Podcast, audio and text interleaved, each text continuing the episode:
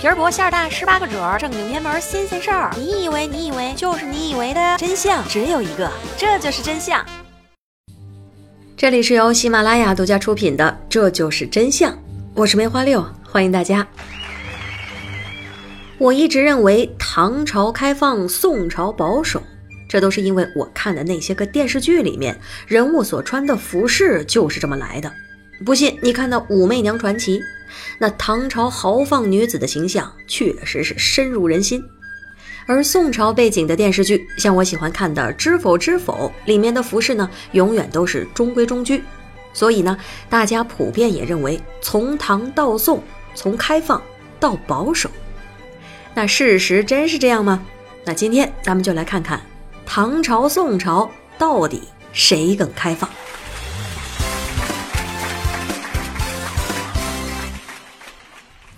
如果当个唐朝女人，该怎么穿衣服呢？如果穿越回唐朝，女性同胞必备的就是襦裙。襦裙是近代流行起来的女装，直到明朝时才让位袄裙。其实这两种裙子大同小异，主要的差别就是上衣是否束进裙内。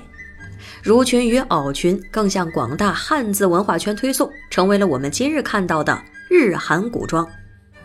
那么穿了襦裙之后，上衣要配什么呢？这选择可就多了：交领衣、圆领衣、半臂大袖衫、低胸衣等等等等，搭配罗纱制成的披帛，这风一吹过，就有一种天女下凡的感觉。所以，《武媚娘传奇》里的服饰虽然夸张，但也不是空穴来风。因为唐朝女性确实有穿低胸装的习惯，但可惜的是，唐朝人他不穿马甲，因此不可能出现剧中那种波涛汹涌、狂挤事业线的画面。当你又一不小心跌入时空隧道，从唐朝到了宋朝，身穿襦裙低装胸的你该如何自处呢？答案是按照唐朝的习惯。没毛病。过去我们总认为宋朝受程朱理学影响，妇女一改豪放唐风，个个穿的是谨小慎微、恪守纲常。但是事实不然。其实我们现在理解的高领汉服是金人王宋之后带来的。中国最早还是穿广领低胸衣，甚至一度是时尚主流。而宋代之后，虽然人人都读程朱理学。但是对女人的服装却不怎么规范，因此唐宋妇女的穿着开放度大体而言没什么差别。所以《知否知否》当中的明兰的造型其实应该是跟武媚娘调和一下。虽说唐宋的女装开放度接近，但是唐朝妇女确实有一种穿衣风格是宋朝所没有的，那就是女扮男装。这种习俗一开始或许是为了走江湖，方便遮掩身份，但是久了之后反而成了宫廷潮流，女官、公主都是群起效尤。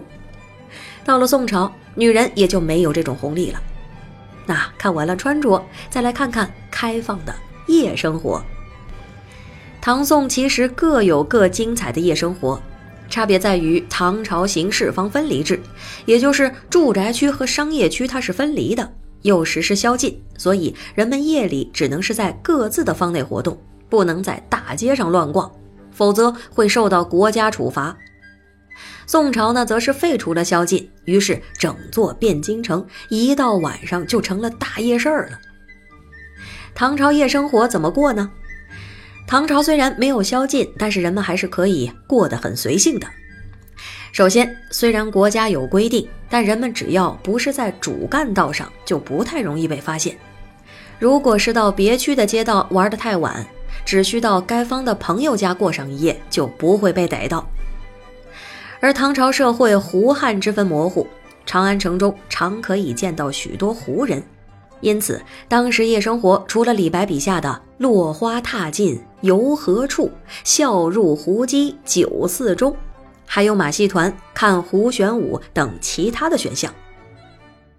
唐朝留下的夜生活考古证据虽不多，但五代的夜宴图还是提供了不少的线索。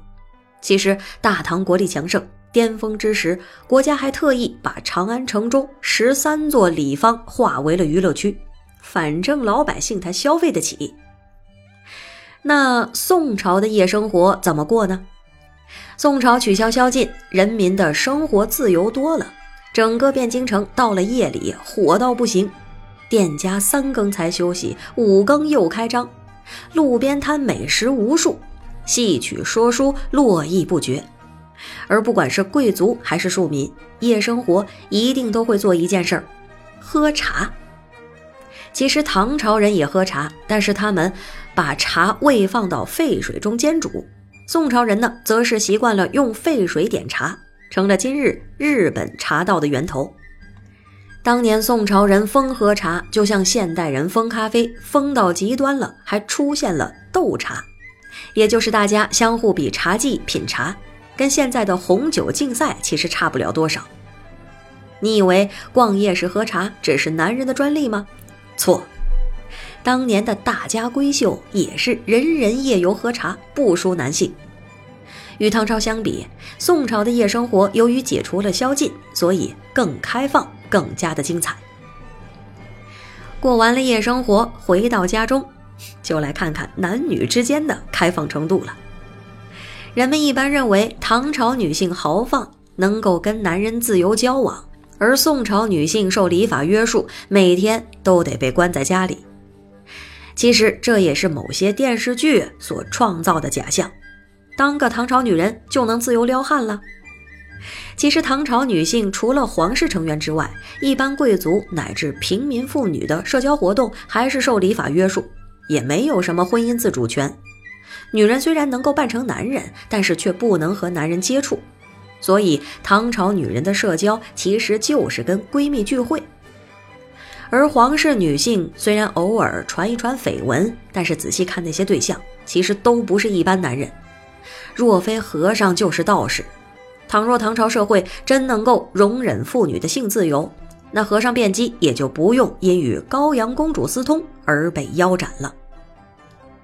当个宋朝女人就大门不出、二门不迈了吗？程朱理学确实是宋朝的主旋律。但是宋朝妇女却不如我们想象中的委屈，比如在夜生活上，妇女们就可以四处夜游喝茶，更因为宋朝景气好，夜生活需求大，所以创造出了不少妇女的就业机会。因此，婚姻虽然也多是媒妁之言，但女人在宋朝与男性接触的机会要比唐朝多。因此，我们可以这么说。唐朝皇室女性虽然常传绯闻，但是贵族妇女还是会怕闲言闲语，所以不怎么跟男人接触。宋朝虽然流行程朱理学，但是因为职业妇女多，所以男女接触就跟呼吸一样自然。唐宋的开放程度其实互有千秋。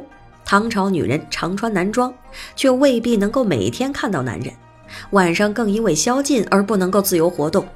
宋朝女人看起来规矩多，但是穿起低胸衣，那也跟唐朝有的拼，还能够夜游喝茶，投入职场。